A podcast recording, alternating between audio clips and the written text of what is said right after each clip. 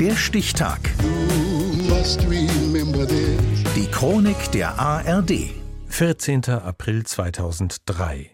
Heute vor 20 Jahren stellte der fränkische Unterhaltungselektronikkonzern Grundig beim Nürnberger Amtsgericht einen Insolvenzantrag. Sven Weingärtner. Alarmstufe Rot bei einer weltweit bekannten fränkischen Firma. Ein lapidares Fax verkündet die Insolvenz von Grundig. Gibt es noch Hoffnung? Oder folgt die völlige Zerschlagung? Es ist schade, aber wir wollen hoffen, dass ein guter Nachfolger kommt, dass die Firma weitergeht. 20 Jahre später wissen wir, außer dem Markennamen ist nicht viel übrig geblieben von dem einst größten Unterhaltungselektronikkonzern Europas. Was, wo und wie und wann? Aber ganz zurück zum Anfang. Im Alter von 22 Jahren eröffnete Max Grundig im bayerischen Fürth ein Radiogeschäft. Die Qualität der Ware und der Service ließen den Umsatz und das Unternehmen schnell wachsen. Die Produktion ab Ende der 30er Jahre auch für die Rüstungsindustrie, zeitweise auch mit Zwangsarbeitern, machte Grundig reich. Nach dem Krieg wurde der Firmenchef von der amerikanischen Militärpolizei verhaftet. Schon drei Tage später kam er wieder frei und durfte erneut die Produktion aufnehmen. Weil wir ja auch für Rüstung gearbeitet haben, hat sich die Situation ergeben. Was macht man? Da haben uns ein paar Leute hingesetzt und haben mal so ein Dings entwickelt, bestehend aus Pappdeckel und, und ein bisschen Blech und so weiter und so fort. Ne? Und so ist der Baukasten entstanden. Ein Baukasten für Radios, dem die Kunden nur noch Röhren hinzufügen mussten. Mit diesem Kniff umging grundig die Bezugsscheinpflicht für Radiogeräte. Der Bausatz namens Heinzelmann wurde ein Riesenerfolg. Zum 75-jährigen Firmenjubiläum gab es den Heinzelmann sogar nochmal in limitierter Stückzahl in einer Neuauflage.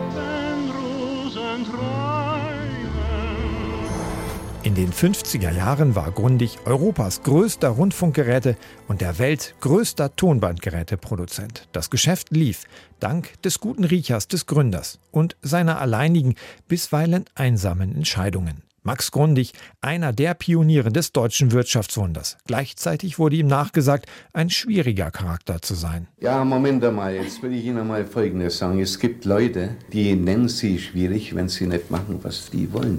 Ich habe immer meine eigene Meinung gehabt und habe meine eigene Meinung vertreten. Ne? Und der andere dagegen Backner dann, wenn er ein dummer Kerl ist, der sagt dann, ja, der ist so schwierig, der ist so kompliziert. Das stimmt einfach nicht. Wissen Sie, ich bin durchaus bereit, mit jemandem zu diskutieren oder irgendetwas. Aber ich habe meine Meinung oder meine Ansicht. Ne? Es bleibt also dabei. Es bleibt dabei. Es bleibt dabei. Alle wollen einen Grundig. 1979 beschäftigte Grundig mehr als 38.000 Menschen.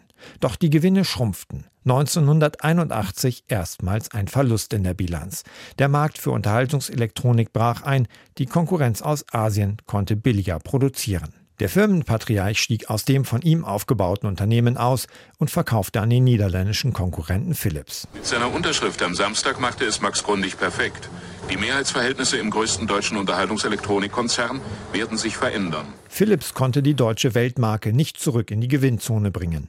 Die Niederländer verkauften ihre Anteile wieder. Auch die Nachfolger schafften den Umschwung nicht. Und so musste Grundig schließlich einen Insolvenzantrag stellen. Heute, vor 20 Jahren. Der Stichtag. Die Chronik von ARD und Deutschlandfunk Kultur. Produziert von Radio Bremen.